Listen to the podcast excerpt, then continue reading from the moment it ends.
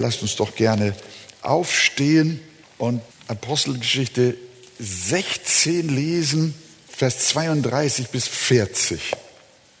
Zunächst einmal. Apostelgeschichte 16, Vers 32 bis 40. Und sie sagten ihm das Wort des Herrn und allen, die in seinem Haus waren.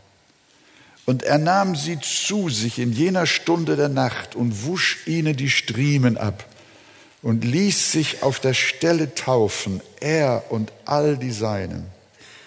Und er führte sie in sein Haus, deckte den Tisch und freute sich, dass er mit seinem ganzen Haus an Gott gläubig geworden war.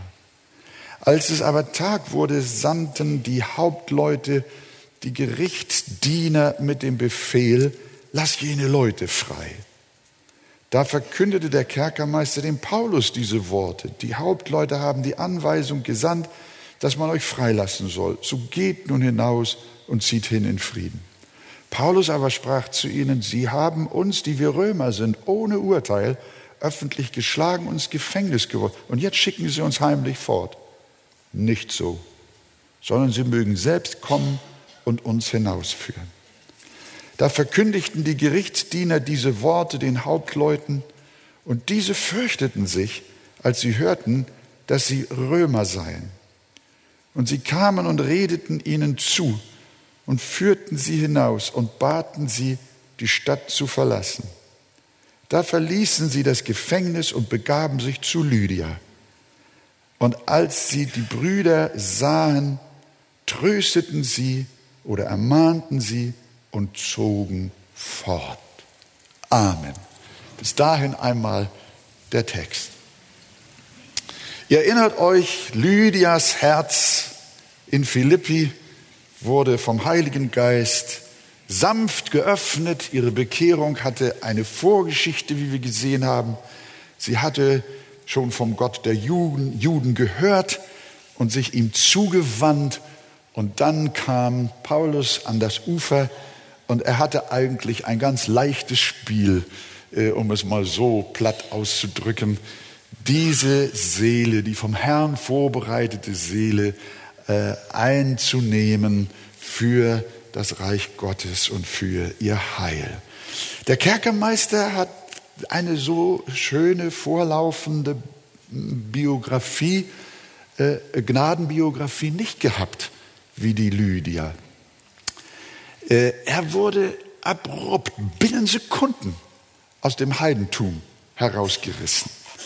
Ihr erinnert euch, da kam plötzlich ein Erdbeben und die Gefangenen hätten fliehen können und er, der Kerkermeister glaubte auch, dass sie schon weg wären und hatte große Angst, aber dann waren sie doch noch da und er fragte, was soll ich tun, dass ich gerettet werde? Und die Botschaft der beiden Apostel lautete an ihn, glaube an den Herrn Jesus Christus, so wirst du gerettet, du und dein Haus. Damit schloss letzten Sonntag die Predigt.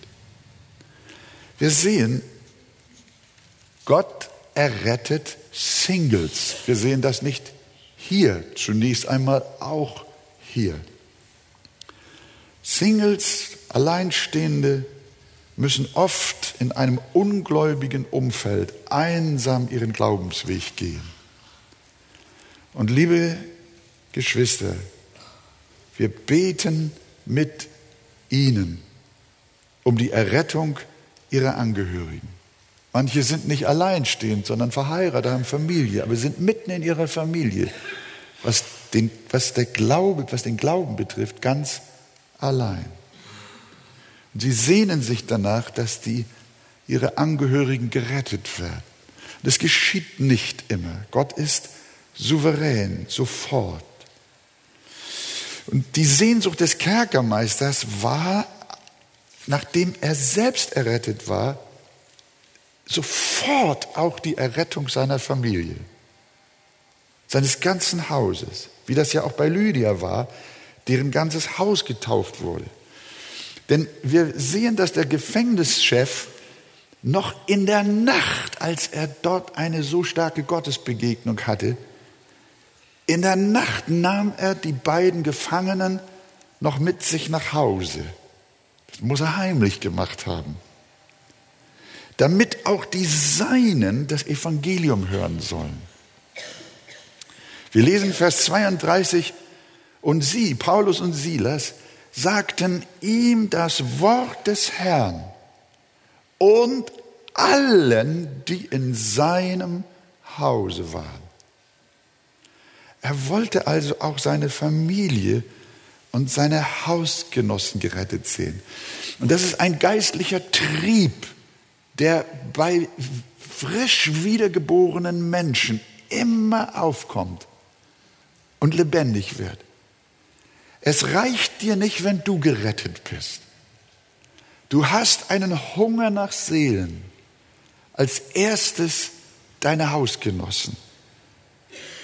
Und da wird auch klar, wie dieser Kerkermeister, eben noch Heide, jetzt ein lebendiger Christ, sofort seine Verantwortung erkennt. Ich muss jetzt etwas auch in Sachen Heil für meine Familie tun. Ich muss für sie da sein.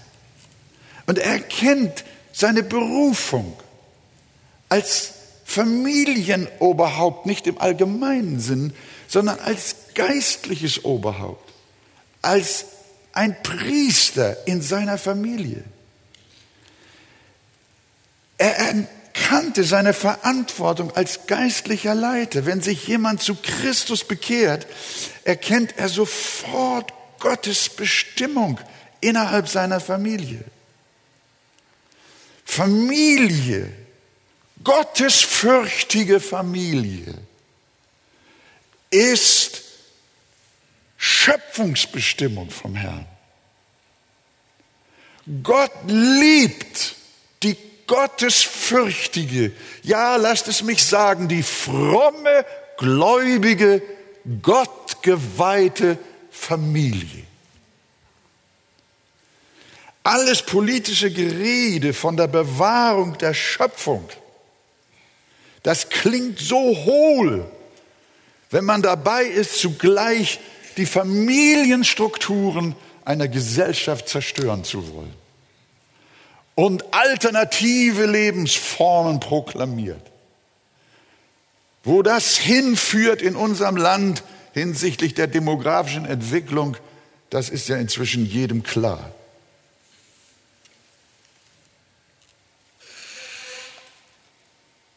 Ohne schöpfungsgemäße Familien hat die Menschheit keine Zukunft. Die Familie ist es, seit Beginn der Schöpfung, die die Menschheit groß gemacht hat. Und die Familie ist es, die auch ein Volk stark macht.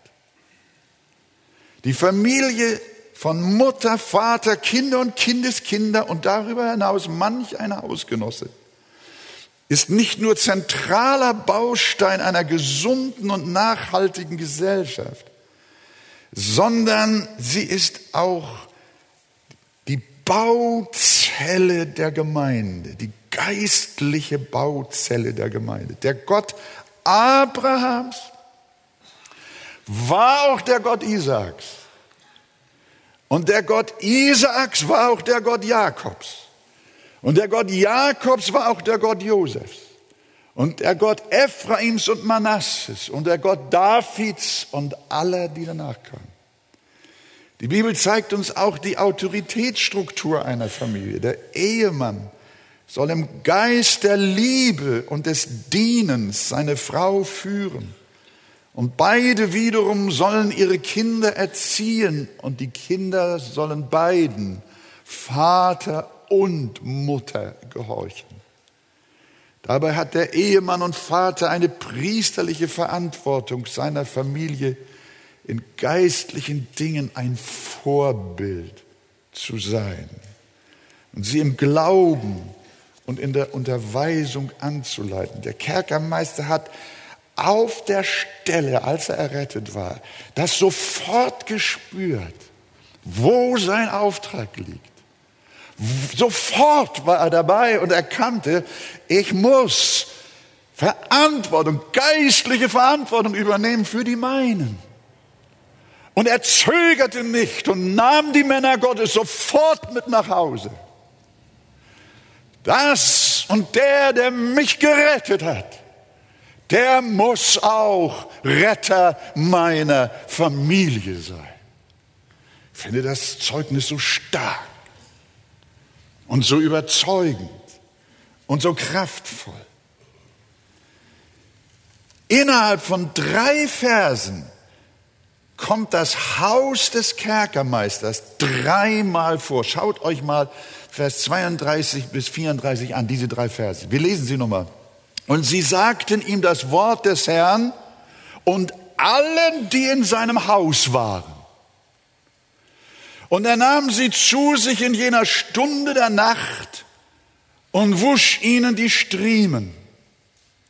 Und er ließ sich auf der Stelle, also noch in der Nacht, in derselben Nacht, und er ließ sich auf der Stelle taufen und alle die Seinen und er führte sie in sein Haus und setzte ihnen ein Mahl vor und freute sich, dass er mit seinem ganzen Haus an Gott gläubig geworden war. Das Haus ist die Heimat für Menschen, die Jesus nachfolgen. Eine Geborgenheit. Denk an ich möchte an dieser Stelle allen Familien, auch in unserer Gemeinde, von Herzen danken für euer vorbildliches Familienleben in dem Herrn Jesus Christus. Ihr seid ein unglaublicher Ansporn für uns alle. Und ich möchte an euch weiter appellieren, entgegen dem Zeitgeist heute die Familie zu würdigen, sie anzustreben. Ihr jungen Leute, strebt Familie an. Es ist gut, eine Ausbildung zu haben. Aber das ist nicht in erster Linie euer biblischer Auftrag.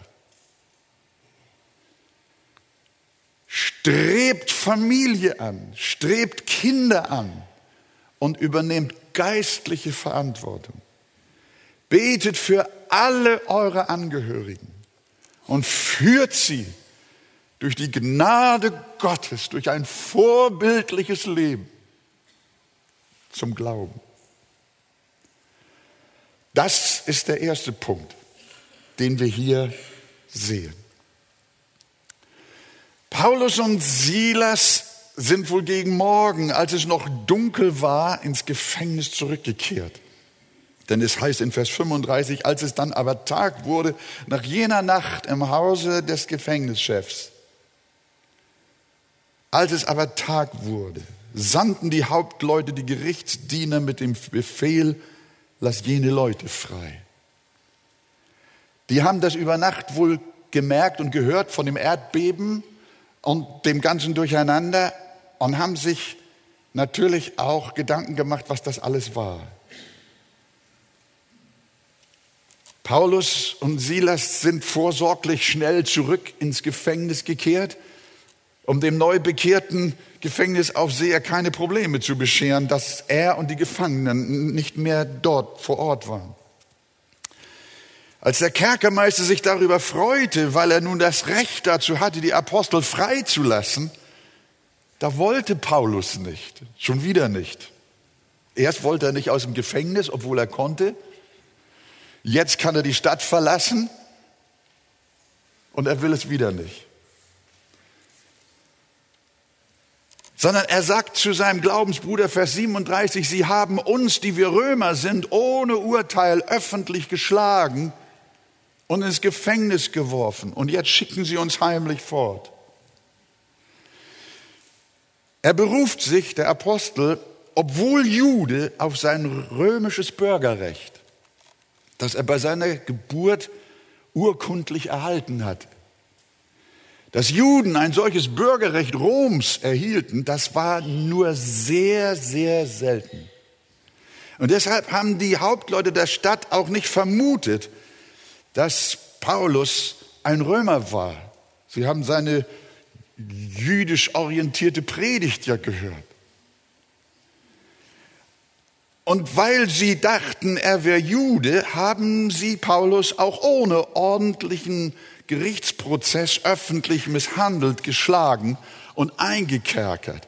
Das durfte man mit Nichtbürgern Roms gut und gerne tun, aber niemals mit römischen Bürgern.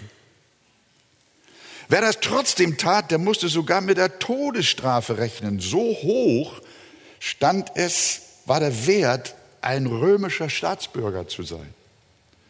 Es war also ein großes Verbrechen, einen römischen Staatsbürger ohne Gerichtsbeschluss ins Gefängnis zu stecken. Es war also ziemlich fahrlässig von den Oberen in Philippi, ohne die Herkunft des Paulus geprüft zu haben, so an ihm zu handeln. Sie setzten aufgrund seiner Predigt voraus, dass er wohl nur ein Jude sein könne. Aber interessant ist, Paulus lässt das nicht durchgehen. Eigentlich hat doch Jesus gesagt, haben sie euch auf eine Backe geschlagen, dann halt auch doch die andere Backe hin. Paulus, nun kannst du doch gehen, wenn die, die haben dich geschlagen. Du kannst doch noch mal hingehen und sagen, verprügelt mich noch einmal und dann gehe ich auch. Das hat Paulus nicht gemacht, interessanterweise. Sondern er sagt, nee, nee, nee, nee, nee, Moment, hier ist eine Rechtsangelegenheit. Das übergehen wir hier nicht. Das möchte ich geklärt haben. Das auch Paulus. Was bedeutet das, wenn Jesus sagt, wenn dich jemand auf die rechte Backe schlägt, dem biete die andere auch dar? Das bedeutet nicht, dass man gesetzlos, mit Gesetzlosigkeit und Willkür über uns verfügt. Und es bedeutet auch nicht, sich als Christ zum Waschlappen oder Fußabtreter für die ganze Welt machen zu lassen. Als der Herr Jesus selber gefangen war im Hof des hohen Priesters, dann hat doch mindestens ein Kriegsknecht ihn geschlagen. Könnt ihr euch erinnern? Und was hat Jesus geantwortet? Hat Jesus die andere Backe hingehalten? Nee, hat er nicht gemacht. Es scheint zunächst mal so, als wenn Jesus sich nicht an sein eigenes Wort hält. Der schlägt ihn und Jesus sagt, hey, habe ich Unrecht geredet, so beweise, was daran Unrecht war. Habe ich aber Recht geredet, was schlägst du mich, hey? Das war auch Jesus. Jesus, und das ist wichtig, wendet keine Gewalt gegen den Schläger an, indem er zurückschlug. Aber er sagte auch nicht, schlagt mich nochmal. Stattdessen erhob Jesus seine Stimme und reklamierte Gerechtigkeit und Wahrheit. Auch Paulus wehrt sich nicht mit Gewalt, fordert aber seinen Rechtsanspruch ein. Und liebe Gemeinde, was wir daraus lernen ist, dass auch wir Christen niemandem Gewalt antun, aber dennoch die Stimme erheben und gegen Unrecht aufstehen. Von der Liebe heißt es in 1. Korinther 13 richtig, sie erduldet alles und erträgt alles. Aber es heißt auch, sie freut sich nicht an der Ungerechtigkeit. Sie freut sich aber an der Wahrheit. Christen besitzen mehr als ein römisches Bürgerrecht. Wisst ihr das? Sie besitzen das Bürgerrecht des Himmels. Und ihrem König gehört nicht nur das römische Reich oder sonstige Reiche dieser Erde, sondern ihm gehört die ganze Erde. Wir sind Söhne und Töchter des mächtigsten Königs im ganzen Universum. Glaubt ihr das? Und wir tun niemandem Gewalt an. Aber wir widersprechen frei und offen dem Unrecht und der Lüge. Seid ihr einverstanden? Das sehen wir, hat Paulus getan. Christen gehen niemals gegen ihre eigenen Glaubensbrüder vor Gericht. Das haben wir gelernt, auch von Paulus. Dass Gottes Kinder sich niemals vor einem weltlichen Gericht gegenseitig verklagen. Sie verklagen auch nicht gern Weltmenschen. Aber wenn sie zu Unrecht permanent bedrückt und verfolgt werden, wie manchmal auch christliche Ehefrauen von ihren gottlosen Männern, dann steht auch ihnen, liebe Schwestern oder vielleicht liebe Brüder, liebe Eltern, liebe Kinder, auch euch der Rechtsweg frei. Manchmal machen sich Christen ein schweres Gewissen, dass sie gegenüber ungläubigen Angehörigen oder Ex-Männern oder Ex-Frauen doch nicht ihr Recht und ihre Unterhaltsansprüche per Gericht durchsetzen dürfen. Das lehrt die Bibel nicht, sondern Paulus prangert an, Sie haben uns, die wir Römer sind, ohne Urteil öffentlich geschlagen und ins Gefängnis geworfen. Und jetzt schicken sie uns heimlich fort. Nicht so, sagt Paulus. Nicht so, sondern sie mögen selbst kommen und uns hinausführen.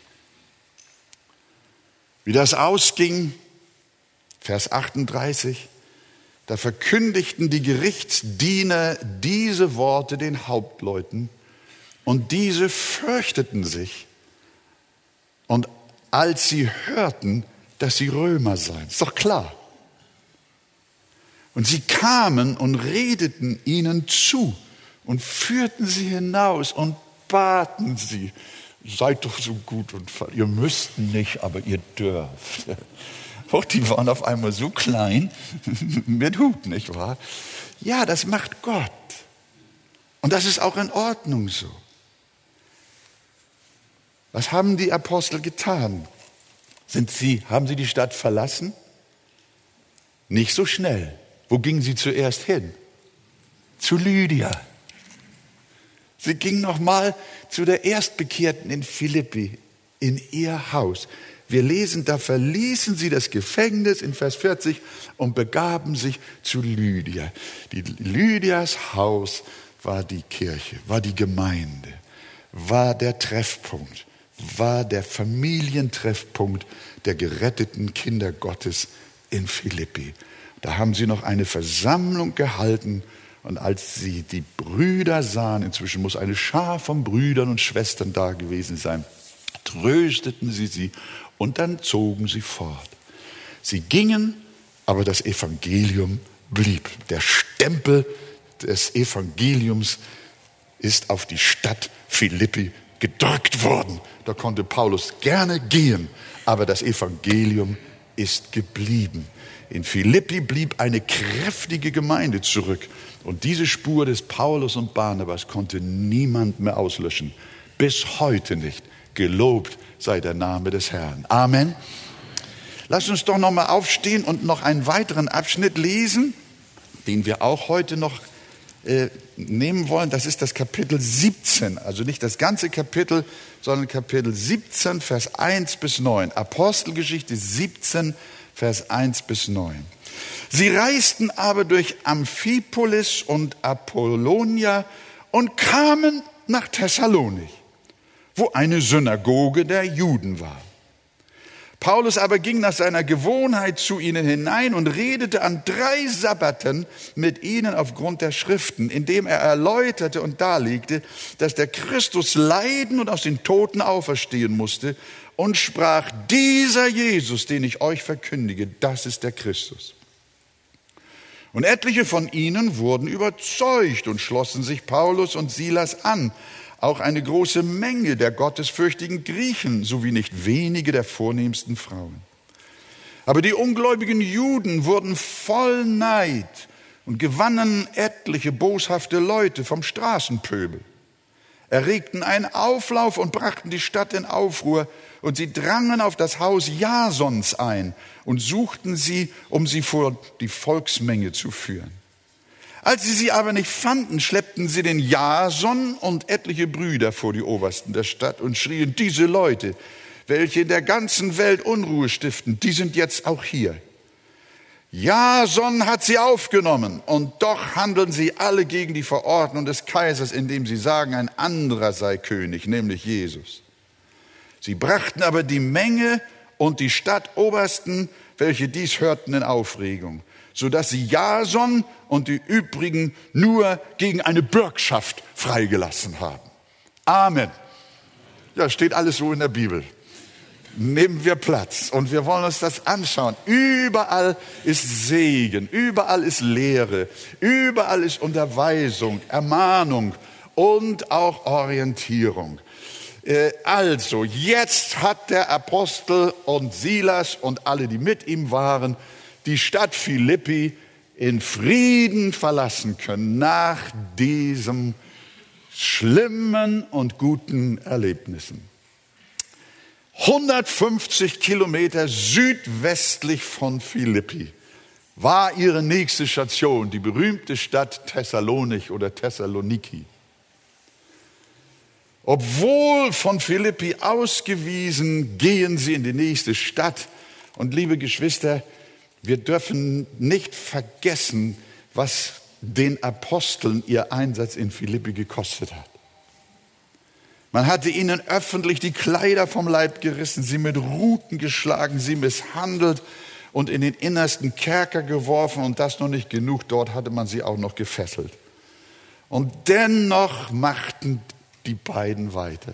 Das ist, das ist enorm.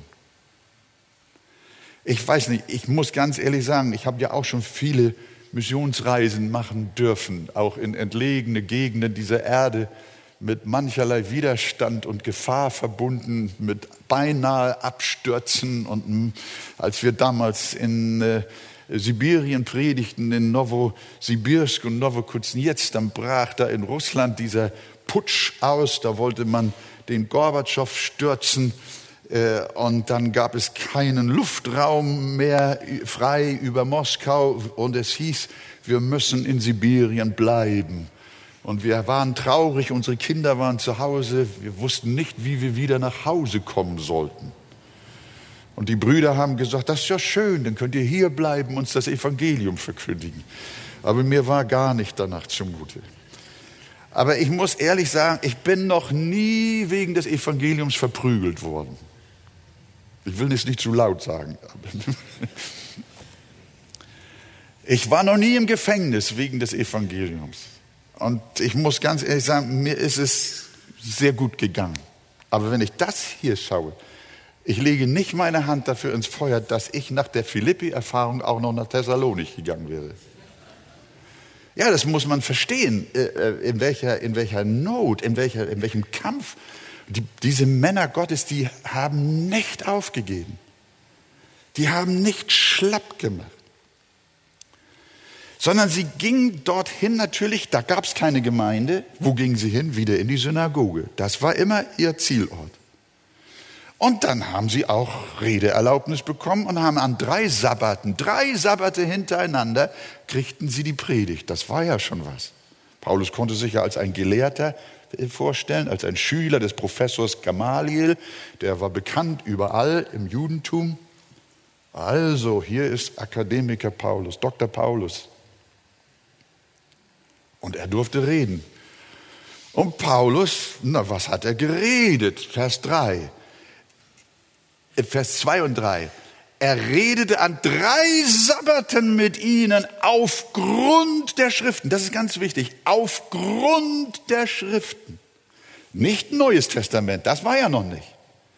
Sondern er redete aufgrund der alttestamentlichen Schriften, aufgrund der jüdischen Schriften.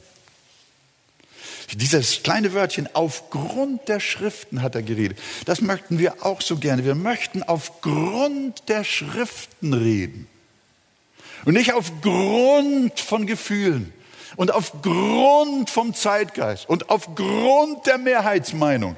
Wir möchten nicht aufgrund von äh, Aktualität reden, äh, äh, sondern wir möchten aufgrund der Schriften reden. Das war's. Und dann steht, was sie taten.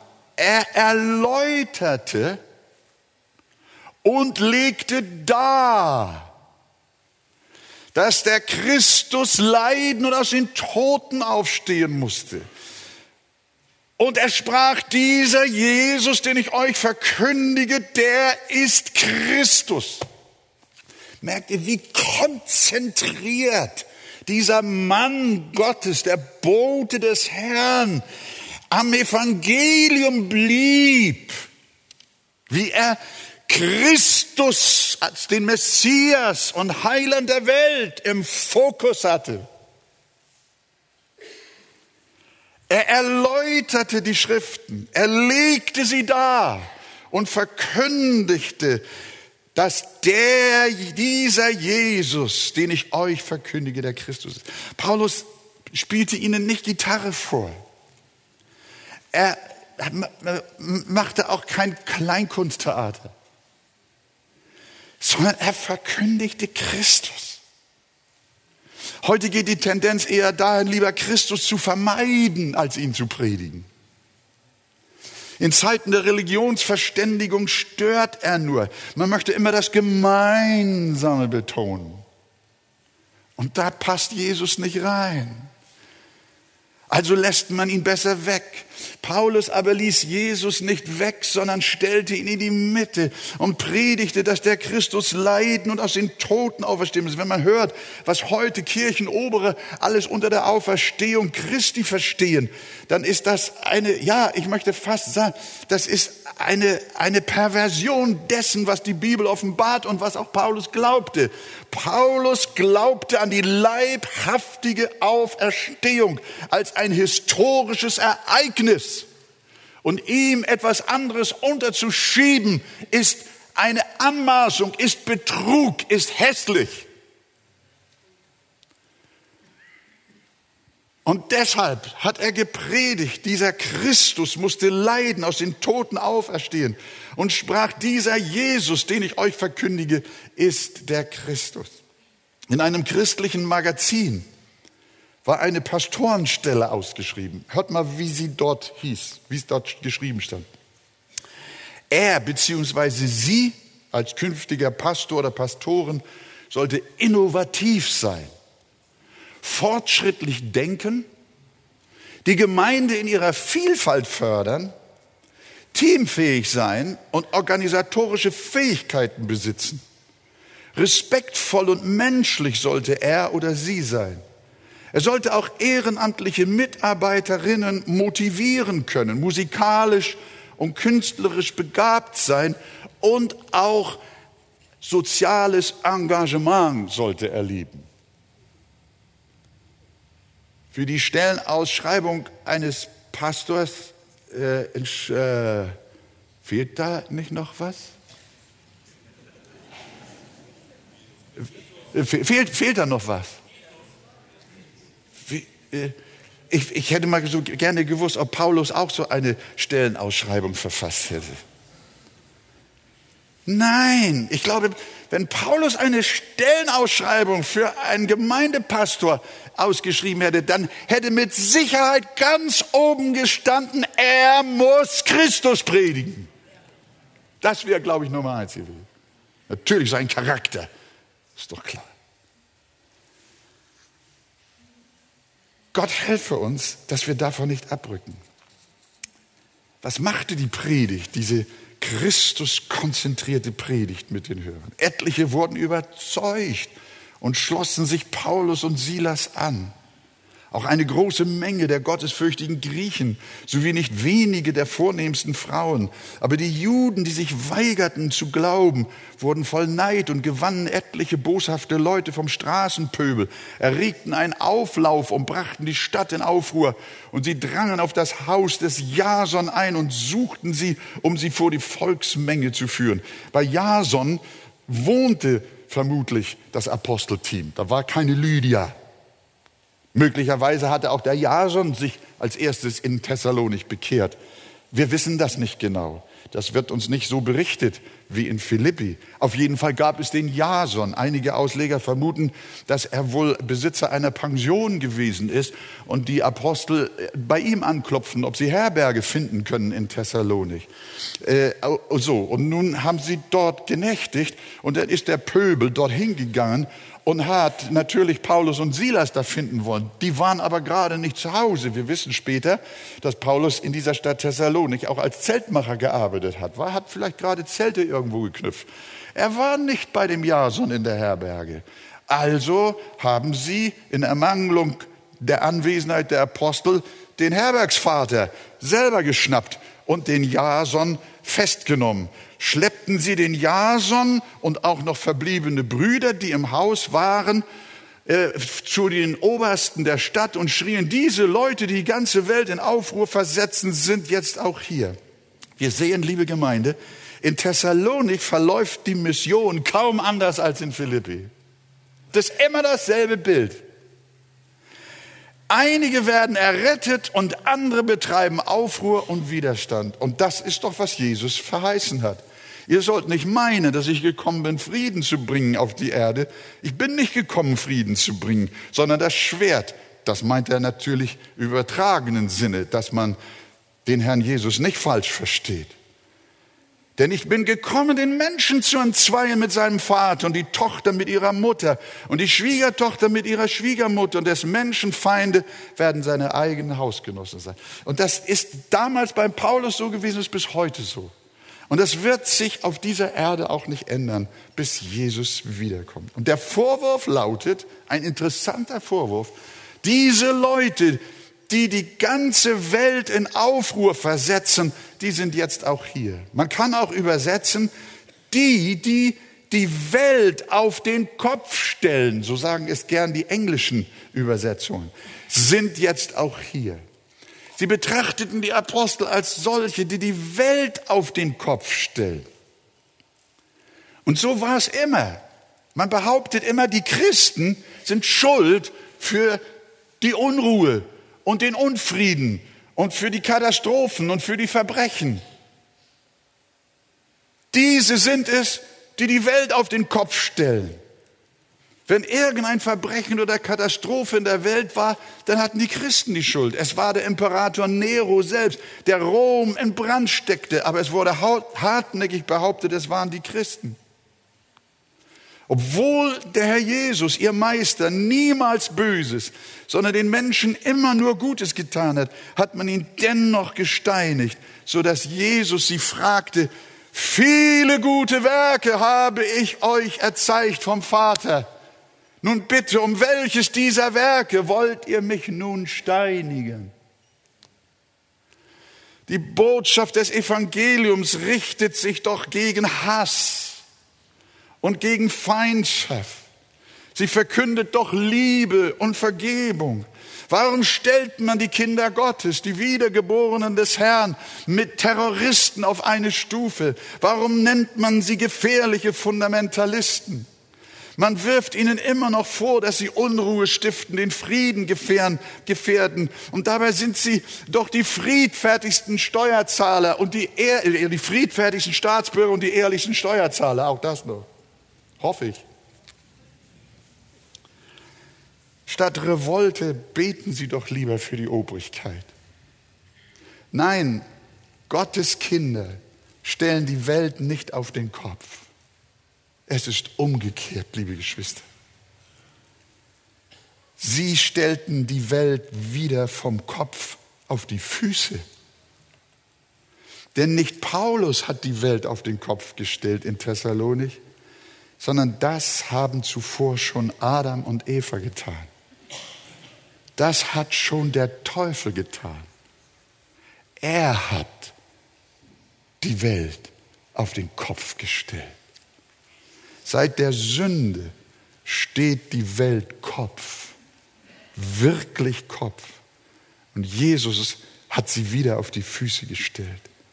Er hat sie wieder zurechtgerückt.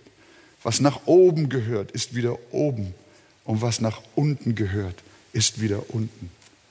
Seit Jesus ist Wahrheit wieder Wahrheit und Lüge wieder Lüge.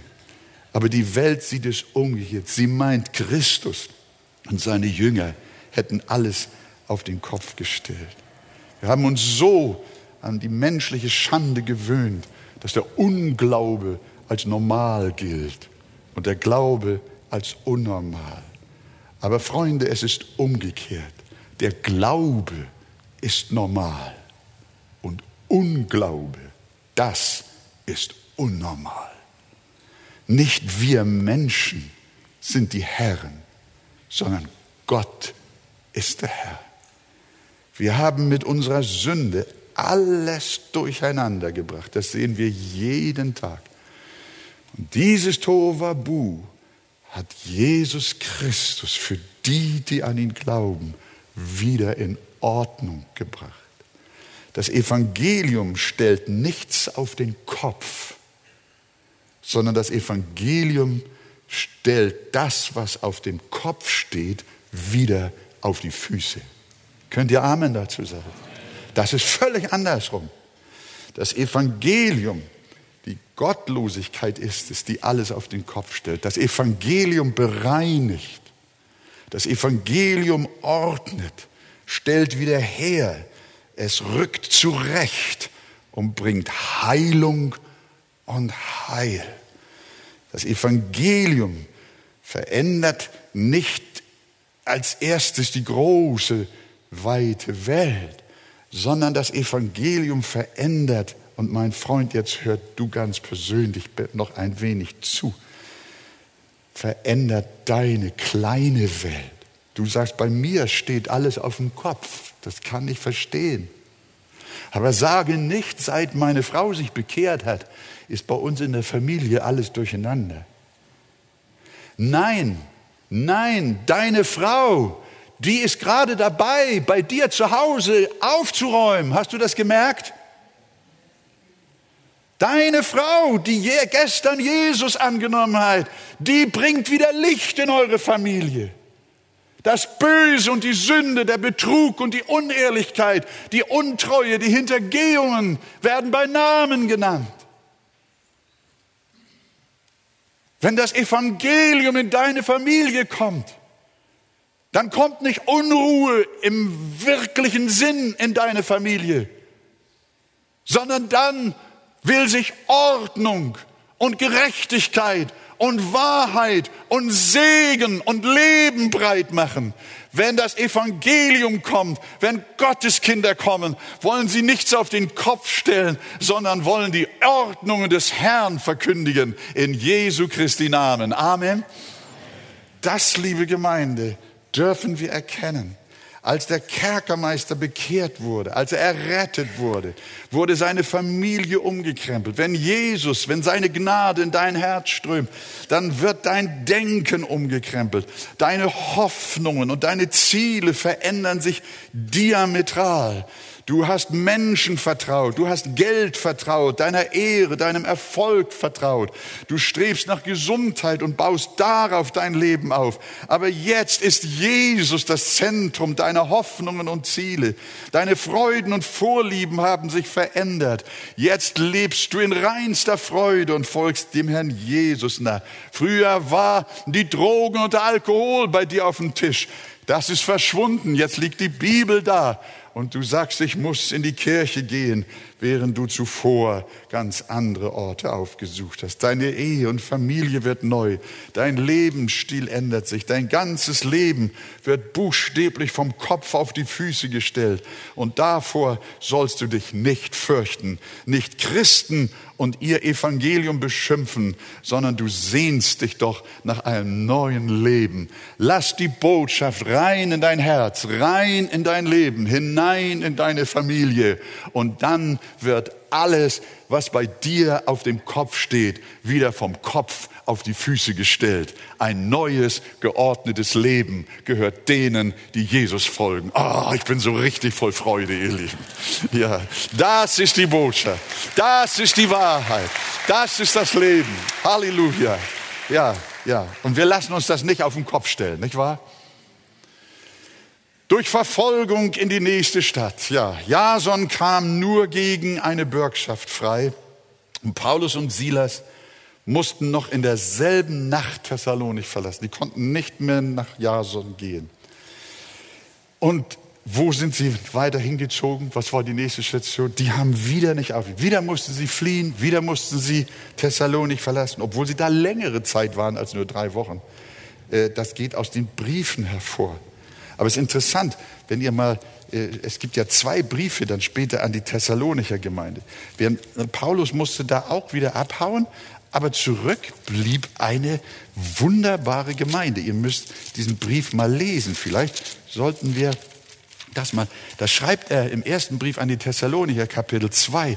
Da erinnert er sich in seinem Brief an seine Erlebnisse dort in Thessalonik. Da sagt er, denn ihr wisst selbst, Brüder, dass unser Eingang bei euch nicht vergeblich war, sondern obwohl wir zuvor gelitten hatten und misshandelt worden waren in Philippi wie ihr wisst, gewannen wir dennoch Freudigkeit in unserem Gott, euch das Evangelium Gottes zu verkünden unter viel Kampf. Da neige ich mich vor solchen Dienern Gottes. Noch mehr vor den lebendigen Gott, der ihnen eine solche Kraft verliehen hat. Nach diesem Theater in Philippi nach dem nächsten Theater in Thessalonik ziehen sie unerschrocken weiter nach Beröa.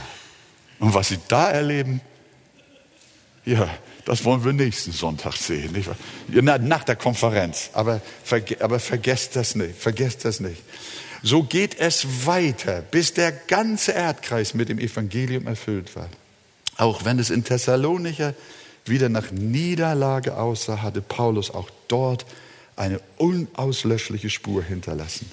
Und so, liebe Gemeinde, lasst uns aus diesen Briefen lernen. Lasst uns niemals aufgeben. Auch nicht, wenn wir schon ein paar Jahre auf dem Buckel haben. Wir möchten auch bis zum letzten Atemzug nichts anderes wissen als Christus, den Gekreuzigten.